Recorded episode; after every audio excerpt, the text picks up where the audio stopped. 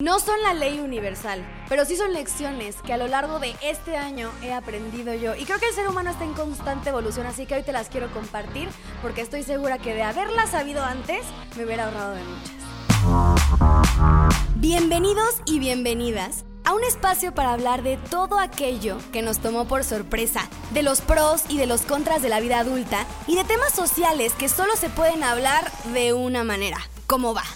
Juntos vamos a poner sobre la mesa todos esos temas para que no nos agarren en curva. Soy Mariana y te lo digo como va. Bienvenidos, bienvenidas a otro episodio más de Te lo digo como va, el último episodio del año. Y la verdad es que siento que es mucho cliché el darnos cuenta de qué aprendimos, qué queremos mejorar, cuáles son los propósitos, porque como que no siento que un año nuevo sea un parteaguas para ser una mejor persona o ser mejor en hábitos o lo que sea. Pero sí creo que el año nos sirve para, de parámetro para saber en qué situaciones debemos de mejorar, cuáles aprendimos, con cuáles nos queremos ir. Eh, al próximo año, cuáles queremos dejar atrás. Y más o menos el episodio de hoy va a tratar de eso. Primero que nada, me presento. Yo soy Mariana González y ya sabes, de verdad que no soy experta en lo que hablo aquí, nada experta, al contrario, o sea, siempre estoy cuestionándome las cosas, siempre quiero saber un poquito más sobre temas, me encanta adentrarme y sobre todo me gusta compartirlo, porque justamente este espacio es para eso, para quitarle peso a las cosas que nos quitan el sueño, poderlo compartir con más personas, saber que no eres la única o no eres el único que está pasando por algo similar y así automáticamente como que todo baja de nivel, baja de intensidad y pues se hace como Ah, pues no soy la única persona pasando por lo mismo, ¿no? Entonces, pues ya lo sabes, nos encuentras en YouTube, como te lo digo como va, en Spotify, como te lo digo como va, y a mí en Instagram como arroba Mariana Generalmente ahí posteo los capítulos y fragmentitos para que, para que tú conozcas cuál es el siguiente tema de este espacio. Y bueno, volviendo al tema de Año Nuevo, volviendo al tema que es nuestro último capítulo del año, la verdad es que creo que este año a mí me trajo mucho aprendizaje, me trajo experiencias increíbles. Bueno, o sea, cumplí uno de mis mayores sueños, casarme con mi mejor amigo, y eso ha traído también mucho aprendizaje, pero también creo que constantemente estamos evolucionando y constantemente nos estamos dando cuenta de que dejamos de ser la misma persona que éramos en un pasado para podernos convertir en una mejor versión de nosotros mismos, si esa es tu intención. Entonces, este capítulo lo quiero dedicar a estas lecciones que me dejó el año, el 2022, estas lecciones que te quiero compartir, porque dejan de ser esas lecciones cliché de pasa más tiempo con la naturaleza, lee más. No, son lecciones profundas y son lecciones que en lo personal me llevo al próximo año y los voy a aplicar todavía aún más de lo que las he aplicado este año. Así que bueno, sin más preámbulo, estas son las dos lecciones que me dejó el 2022. La número uno es, tu salud mental es lo más importante. Nada en el mundo merece que tú sacrifiques tu paz mental. Y hace poquito eh, estaba platicando con una de mis mejores amigas en que este sentir puede tornarse un poco egoísta cuando alguien lo ve desde una perspectiva donde no ha desarrollado este amor propio. Pero realmente yo lo veo más como amor propio. Estamos solos en el mundo y solos nos vamos. Y si no nos ponemos nosotros primero que nadie, ¿quién lo va a hacer? Nos cuesta mucho entender que nos debemos de poner primero a nosotros, luego a nosotros y después otra vez a nosotros. Igual platicaba con otra de mis mejores amigas que es muy difícil decir que no a las cosas y entender que tu salud mental va primero que cualquier otra cosa también es un poco difícil. Entonces por eso lo quise poner como el punto número uno, porque es el balance completo que nosotros debemos de cuidar para poder estar al 100 en otras áreas. Y esto implica el decir no a cosas de tu carrera, decir no a compromisos familiares, decir no a, cuestiones que te saquen de tu zona de confort, o, sea, o bueno, de lo que a ti te da paz. De verdad que es muy común que pongamos un compromiso, una creencia familiar, el estado de ánimo de tu pareja, antes que pensar por nosotros mismos. Y si no te cuidas tú a ti mismo, ¿quién más lo va a hacer? De repente te das cuenta que todo cambia y, necesitas empezar a alimentarte a ti mismo para darte cuenta que si tú eres un ser humano completo, dejas de buscar eso que te falta en el alrededor. Entonces dejas de ponerte en segundo plano cuando las situaciones llegan a tu vida. Llegas a literal a ponerte ante cualquier otra cosa porque sabes que cualquier cosa que necesites te lo puedes dar tú, te lo puedes dar tú mismo. Y es bien fácil identificar cuando algo te está quitando paz, cuando estás poniéndote en segundo plano ante una situación. Se siente como que estás forzando las cosas, se siente como que dudas, típico que es como, el plan, ¿no? De tus amigos del viernes. Es que como que no quiero ir, como que algo me dice que me quiero quedar en mi casa, como que, bueno, pero es que ya quedé con fulanita de tal. Entonces, como que ya cuando empiezan las dudas, es cuando definitivamente necesitas hacer una pausa y reflexionar por qué estás haciendo lo que vas a hacer, si es por ti o si es por darle gusto a otra persona. Entonces, bueno, este es el punto número uno. El punto número dos es todo el daño emocional es causado por tus propios pensamientos. Este dato me lo compartió una de mis mejores amigas y después decidí googlearlo y saber y darme cuenta que está científicamente comprobado que el 99% del daño que generamos en nuestra cabeza está provocado por nuestros propios pensamientos y el 1% viene de la realidad. Imagínate qué importante es cuidar lo que pensamos, cuidar todo lo que está alimentando a nuestra mente para no hacer de algo insignificante algo catastral muchas veces el problema no es verdaderamente el problema, sino que tú ya lo hiciste problema dándole tantas y tantas vueltas y todo lo que sobrepiensas respecto a la situación. Entonces, por eso es el punto número dos, que todo el daño de verdad que, que tenemos emocionalmente lo causa nuestra, nuestra propia cabeza y nuestros propios pensamientos. Una emoción, está comprobada, una emoción no puede permanecer en nosotros por más de dos minutos, tres minutos, no se vayan a googlearlo. Porque el cerebro simplemente se enfoca en otra cosa. Si esa emoción permanece en nosotros es porque nosotros ya le dimos alimento para que permanezca en nosotros. Entonces, cada vez que estés reaccionando o sobreactuando de, sobre alguna situación que esté sucediendo en tu entorno, Identifica, uno, ¿qué te hace sentir? Punto, ¿te enojó? ¿Por qué te enojó? Y ya no lo alimentes más, ya vívelo. A mí me encanta hacer la referencia a que vivamos como si fuéramos el narrador de nuestra propia historia como una tercera persona narrando lo que nosotros vivimos. Se hace todo mucho más sencillo porque aprendes a, narrar y verlo como con otra perspectiva y hacerlo impersonal. Entonces ya dejas de alimentarlo y lo dejas de hacer mucho más grande. ya sabes, un sentir si permaneces porque nosotros solitos eh, le estamos dando alimento para que permanezca. La lección de vida número tres es una lección que me gusta un chorro y trae consigo mucha reflexión. Y dice así, ¿en cuántos pedazos se puede partir la manzana antes de partirla? Y ahorita vamos a decir, no, pues no te entendí nada. Esta lección en particular me la dio mi esposo y a él se la dio su papá.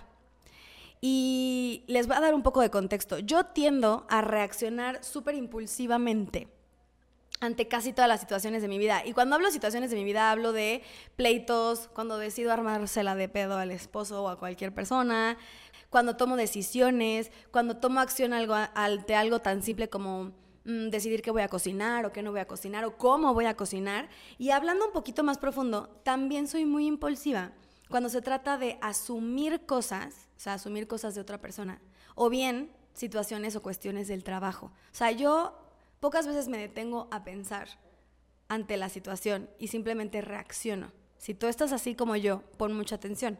Porque aquí Tavo me ha enseñado que siempre hay diferentes maneras de partir una manzana, además de la que estoy pensando en mi cabeza en ese momento, o peor aún, además de esa que quiero reaccionar. Entonces, esto hace referencia a que siempre que estés por enfrentar algo en tu vida, haz una pausa y piensa en todas las formas en la que esa situación se puede resolver, todos los caminos que puedes tomar, todas las perspectivas y sobre todo todas las consecuencias que trae consigo esa manera de abordar las cosas. Entonces, ¿a qué o sea, ¿cómo podemos aplicar esto? Aplica con relaciones, aplica con pleitos, aplica cuando estás a punto de reclamarle algo a tu pareja que no te gustó, hacer una pausa y poder darte cuenta de todo el contexto que hay alrededor y saber que puedes reaccionar de esa manera, pero además hay 25 mil maneras de poder reaccionar y todas traen consigo una consecuencia. Entonces, esto me ha ayudado a mí y mi esposo no me va a dejar mentir, sigo en el trabajo de poderlo poderlo dominar, porque él, mm, o sea, Dios mío, tiene una capacidad de, de razonamiento muy tremenda, que la verdad es que es algo que le estoy aprendiendo un chorro de no, no irme con la primera opción que se me viene a la cabeza, no irme con el primer impulso, no reaccionar de la primera manera. O sea, todo puede tomar una pausa y todo puedes analizarlo de cierta forma en el que puedas ver si reacciono de esta manera, ah, bueno, pues la consecuencia es tal. Si hago esto, ah, bueno, pues la consecuencia es esta otra. Entonces, detente, haz una pausa y piensa en cuántas veces puedes partir la manzana antes de partirla. Y esto también aplica para relaciones quiero decirles que otra vertiente de esta, de esta reflexión que me dio Tavo es que todos vivimos en una realidad diferente y todos vivimos esta realidad con base en nuestras experiencias, nuestras vivencias y nuestros aprendizajes. Entonces, también el no partir la manzana así de jalón y ver cuánto se puede partir hace referencia a que no asumas o, o, o no des por hecho algo respecto a una persona, a una tercera persona. Piensa en que él o ella tiene una manera distinta de ver las cosas, una perspectiva distinta de ver las cosas y seguramente va a ser diferente a la que tú tienes. Me pasó con una amiga hace unos meses que ella se le estaba llenando su vasito. Se le estaba llenando su vasito con cuestiones que yo no había tomado en cuenta, que yo no me había fijado y ella estaba guardándoselo y medio que lo comentaba, pero como que yo no le hacía caso y yo lo veía desde una perspectiva, ella lo veía desde otra y llegó un punto en el que explotó. Y yo jamás pensé que mis acciones estaban afectándola de cierta manera hasta que ella me lo dijo y lo pude ver. Si yo hubiera pensado en más formas de partir la manzana con ella, nos hubiéramos ahorrado de una discusión súper grande y sobre todo me hubiera ahorrado el hacerla pasar por un mal rato. Entonces, aprendamos a que todos viven una realidad diferente y que de todas las situaciones hay muchas maneras de poderla abordar. El siguiente punto y lección de este 2022, el número 4, es cuando sientes que te estás perdiendo, dedícate un tiempo para ti. Y esta es la señal que estabas esperando para pasar más tiempo contigo y menos tiempo con los demás. Durante este año me pasó que un día me desperté sé que no fue un día de pum, me desperté y ya lo sentí, ¿no? Más bien un día hice la reflexión de que llevaba un tiempo sintiéndome súper desanimada, súper desubicada y con todo y que para mí, a mi parecer, estaba viviendo, bueno, estoy viviendo el mejor año de mi existencia porque la neta es que estoy viviendo cosas súper diferentes, estoy disfrutando mi relación personal, mi trabajo, mi familia, todo. Pero me desperté con ese sentir y bueno, más o menos sentir que te estás perdiendo es que, bueno, yo lo relaciono con un poco de desmotivación, lo relaciono con desánimo, con esas veces que te hasta te da hueva levantarte de la cama, que dices, es que hoy para qué existo, hoy para qué funciono, soy, para qué me voy a levantar. De hecho, hay veces que hasta lo he confundido con depresión. No me voy a adentrar en temas de depresión, pero dices como de, ay, no sé, no será esto que me estoy empezando a sentir deprimida. Entonces, más o menos así se, siente cuando estás desconectado de ti, contigo misma. Y generalmente, cuando te sientes así y vas para atrás y te echas un clavado en cómo han sido tus últimos días, te das cuenta de que has estado haciendo tu, día, tu vida sin pensar mucho en ti pasando tiempo con tu pareja, pasando tiempo con los amigos, pasando tiempo en mucho tiempo en el trabajo y pocas veces pensando en lo que tú verdaderamente quieres hacer en ese momento. Entonces, bueno, esa es una reflexión porque todos sabemos qué nos hace sentir felices, todos sabemos qué nos hace sentir plenos. Muchas veces esto es lo que dejamos a un lado y muchas veces la consecuencia es sentirnos un poquito vacíos por dentro. Entonces, date un rato para ti. Y cuando digo date un rato para ti, no es échate en el sillón y ponte a ver una serie hasta que amanezca. No, conecta con las cosas que te apasionan. Conecta con, con esas pasiones que te gustan. El salir a la naturaleza un rato, darte una escapada, regalarte un spa, aprender algo que te gusta. No sé, algún día vas a darte cuenta de que el tiempo pasa súper, súper, súper rápido. Y esas cosas son de las que más te vas a arrepentir, de que pudiste haber leído más, pudiste haber pasado más tiempo con la familia, pudiste haber aprendido una nueva habilidad y nunca te diste la oportunidad de hacerlo, o simplemente pudiste haber cuidado un poco más de ti. Entonces, si empiezas a desconectarte de ti, es momento de hacer una pausa y pasar menos tiempo con los demás y más tiempo contigo mismo. El número 5 es el siguiente. Con el tiempo aprendes a ver la amistad con más valor y más respeto. Las amistades es un tema que a mí me ha hecho reflexionar muchísimo, no solamente este año, sino el transcurso de mi vida. O sea, literal, creo que ese tema ha sido un tema en el que he tenido muchos altibajos, muchos, y la vida me ha hecho reflexionar en muchos sentidos respecto a las amistades. Ya les había contado y tengo un podcast que se llama que las amistades tienen fecha de caducidad, ¿no? Y que es bien duro darte cuenta de que las amistades tienen fecha de caducidad. Pero es más duro, bueno, más bien es cuestión de entender que las amistades vienen, hay algunas amistades que vienen, que nos enseñan y se van. Otras que se quedan para siempre y otras, veces, otras que nada más ahí están. Y justo este año me di cuenta que perdemos mucho tiempo en querer estar con quienes no, quieres, no, no están para nosotros o no quieren estar con nosotros. Perdemos mucho tiempo en intentar estar ahí y podemos descuidar muchas amistades que sí son genuinas y sí son valiosas y sí son leales por enfocar nuestra energía en mendigar amor donde no nos lo quieren dar. Entendí que hay amigos para una razón, hay amigos para una temporada, hay amigos para toda la vida y saber identificar quiénes van en cada categoría te da mucha paz porque dejas de poner expectativas ante los amigos o las amigas que tenemos a nuestro alrededor. Entendí que un amigo debe, más bien sabe estar en todas, en las buenas, en las malas, en las no tan chidas, en las cool, en las padrísimas, en las que no quieres que nadie esté, pero él está, en las que pides a gritos que esté. O sea, un amigo es una persona que está. Aprendí, y justamente haciendo referencia a lo que les contaba, que los amigos hay que procurarlos, no solamente está ahí y listo. Y esto hago referencia a lo que me pasó con mi amiga en otro punto anterior, pues que hay que saber cuidarlos, hay que entender cómo les gusta ser cuidados, hay que entender si son unos amigos que tienes que procurar mucho o poco, si tienes que estar ahí o no, porque si te importa y si, y si es una amistad que tú buscas que trascienda, es una amistad que tienes que entender y tienes que saber cómo le gusta recibir amor y recibir amistad. No, a veces nos cuesta entender esto, porque la verdad es que el que se vayan amigos es algo súper duro en la vida. O sea, el que te des cuenta que es mejor tener pocos amigos, pero de los buenos, a muchos, pero de mentiras.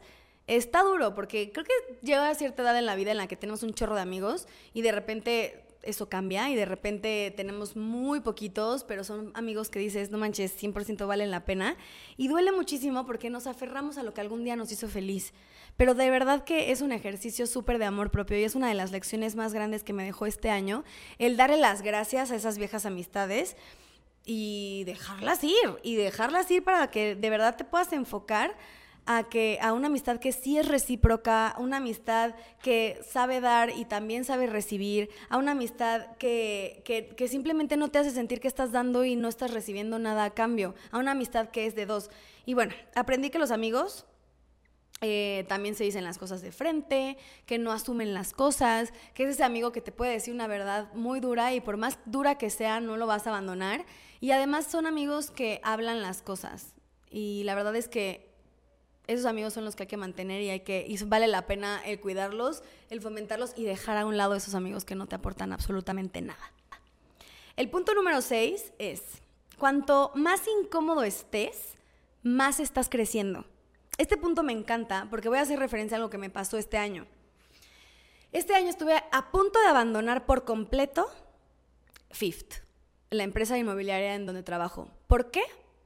Porque estaba tan incómoda que me asusté y quería regresar a la comodidad de un sueldo, a la comodidad de un trabajo fijo, de una quincena y de que por ahí ya me iba a entrar una entrada de dinero segura mes con mes. Porque Fifth trabajamos bajo comisiones, pero la verdad es que son comisiones muy buenas y son comisiones que sea, cuestan trabajo. Entonces, bueno, llegó un momento en mí en el que estaba tan incómoda y me dio tanto miedo el esa incomodidad que mi instinto fue buscar algo de lo que ya mi cerebro, mi cuerpo y todo lo que yo entiendo por, por tema laboral ya conocía. Y no era nada desconocido, sino que era algo que era un sueldo, era un horario, era una quincena.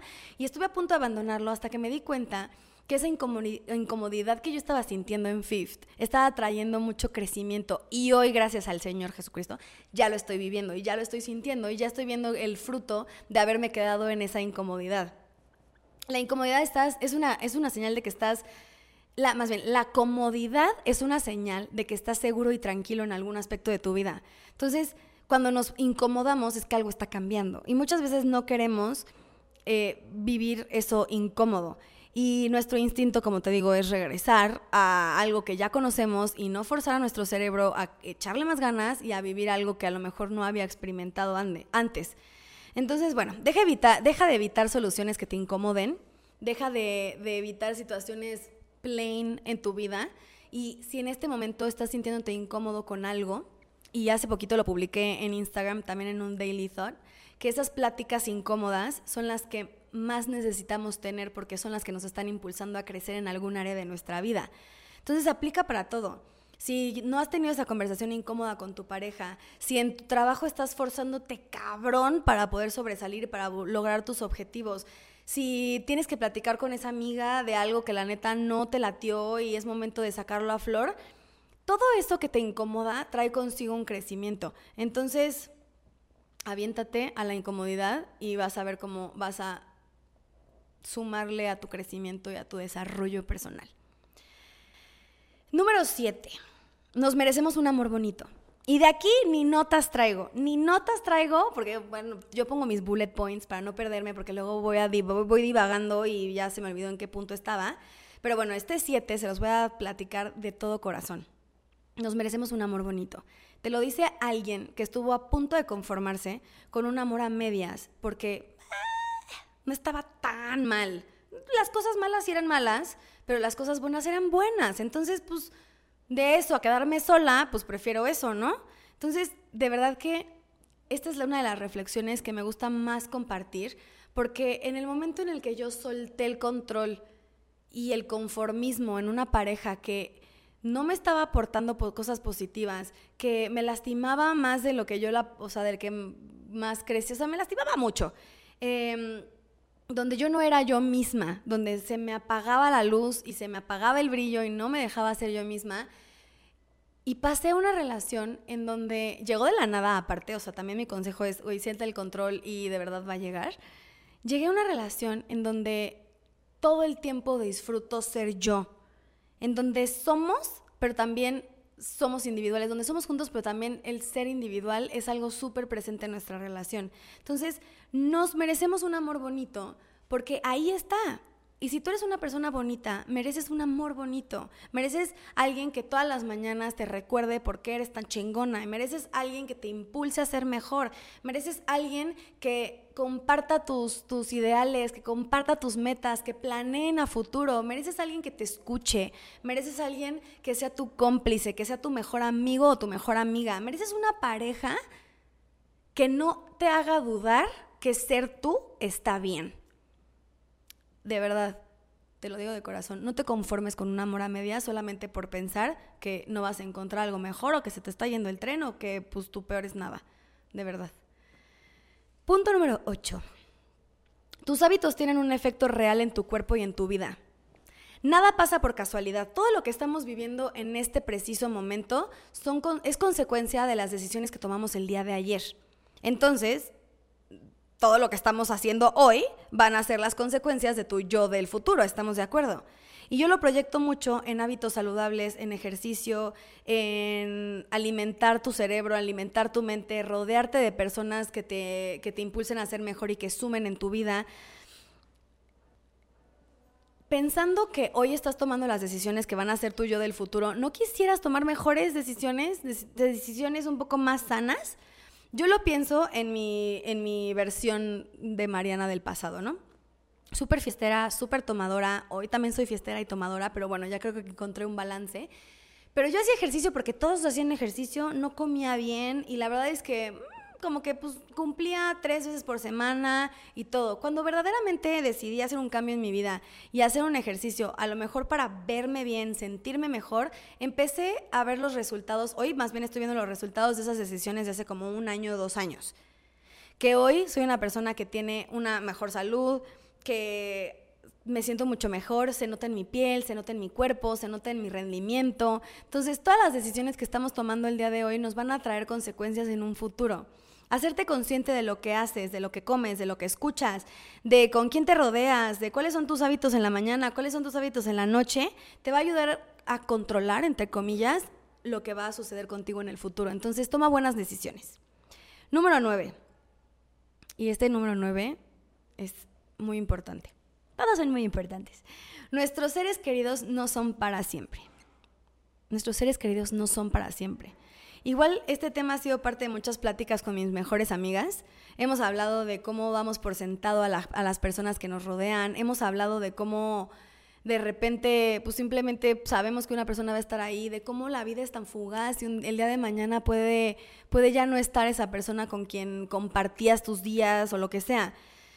Nada ni nadie es eterno y quiero decirles que hay muchas formas de estar presente en la vida de los que queremos. No solamente es estar en el teléfono o en el WhatsApp o viéndolos o lo que sea. Por ejemplo, mis abuelos. Mis abuelos viven en Cuernavaca y yo sé que una llamada cada tres días, ojalá que fuera cada día, pero después la vida no se me da, pero una llamada para mi abuelo le cambia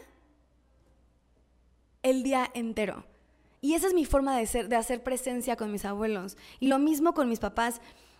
Eh, hoy que estoy casada, me doy cuenta de que ya no están en mi día 24/7. Entonces, si yo lo que quiero es tenerlos cerca, lo tengo que fomentar, tengo que, que estar con ellos, buscarlos, procurarlos, hablarles, todo. Y ve, te voy a contar una experiencia. Yo cuando tenía 14 años, perdí a uno de mis mejores amigos en un accidente. 14 años. Y cuando él falleció, estábamos peleados.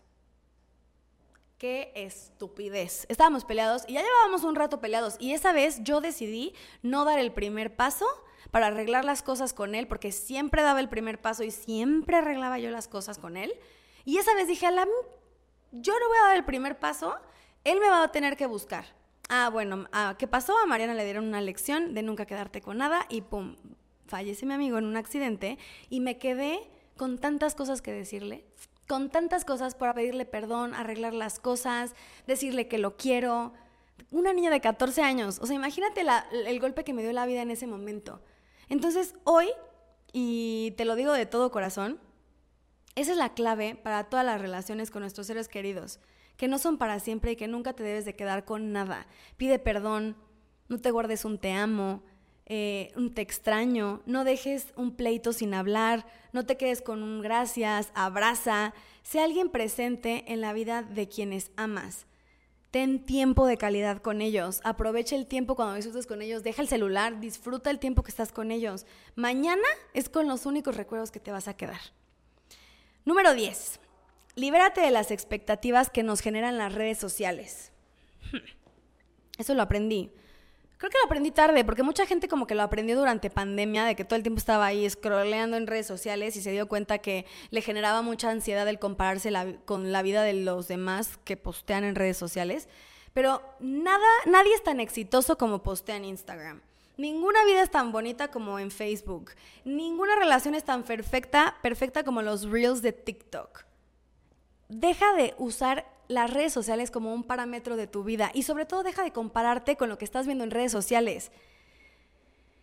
La única persona con la que debes de compararte es contigo mismo, con tu yo de ayer para ser un yo mejor en el futuro. Entonces, de verdad que muchas veces no sabes las historias que hay detrás. No sabes infinidad de veces que me he enterado que a Juanita le pusieron el cuerno, que este güey era un perro, que esta chava eh, se la vivía ahí coqueteando lo que tú quieras, o que cortaron y bla, bla, bla, y en Instagram se veía como la relación más perfecta que yo había visto en toda la existencia.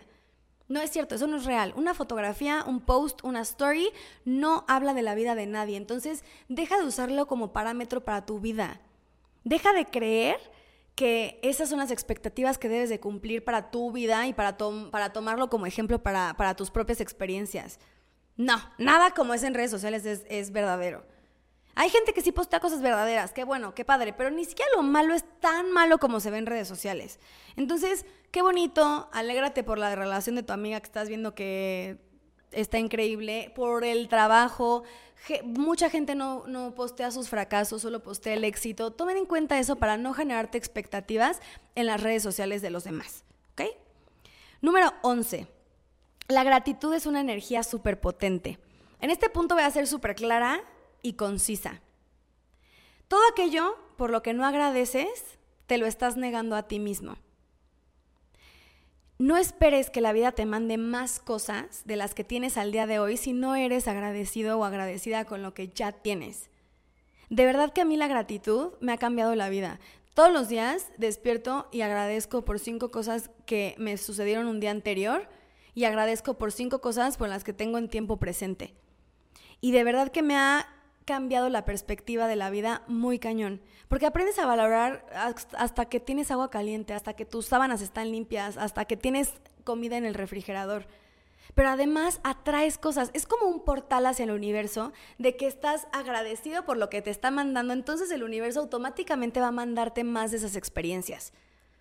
Entonces, la gratitud es una herramienta para cumplir y manifestar absolutamente todo en tu vida.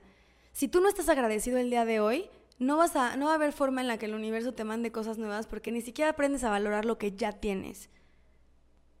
Ponte a pensar eso y haz una reflexión. Neta, se los dejo de tarea. Escriban cinco cosas por las que están agradecidos. Todos los días. No se vale repetir. No se vale repetir porque de repente que dices, ah, Chihuahua, ya agradecí porque tengo salud y mis huesitos están bien. ¿Qué más? Bueno, ahí te das cuenta de las cosas insignificantes o pequeñas que son tener agua caliente y todo eso que te mencionaba. Entonces, hagan el ejercicio y quédenselo como reflexión de este 2022 para aplicarlo en el 2023. Y por último, da lo mejor de ti. La vida siempre encuentra mil formas de regresarte todo lo que le has dado a los demás. Y es súper gratificante saber que tanto en el tema laboral como en amistades, en parejas, nada queda en ti. No hay balón que se quede en tu cancha. ¿Por qué? Porque todos los balones los pasas al otro lado de la cancha. Hace poquito, literal, viví una experiencia con una amistad y yo creo que estoy muy tranquila por saber justamente que di todo de mí. Que en mí no quedó que la situación se quedara como se quedó. Que en mí no quedó que hoy nos distanciemos. Que en mí no quedó porque yo di lo mejor de mí. Y yo di todo para que esta situación se arreglara. Y aplica para absolutamente todo. En el trabajo, no des tu 50%, da tu 110 por si las cosas no, no, no, se dan, que no haya quedado en ti, que tú estés satisfecho con tu, con tu desempeño de decir, pues en mí no quedó, yo di todo de mí, yo literal entregué el corazón en esta acción y si no se dio fue simplemente porque el universo tiene algo preparado mejor para ti. Da lo mejor de ti en relaciones, en, con tu familia, siempre que estés con ellos, dales tiempos de, tiempo de calidad el día de mañana, si faltan, vas a saber que diste todo de ti. Da lo mejor de ti con las personas que te rodean, que te recuerden por ser una persona que siempre sonrió, que dio las gracias, que fue amable. Da lo mejor de ti en todo lo que se te enfrenta en la vida. En este año que viene, sé tu mejor versión. Dalo todo por la gente que quieres, dalo todo por lo que te rodea.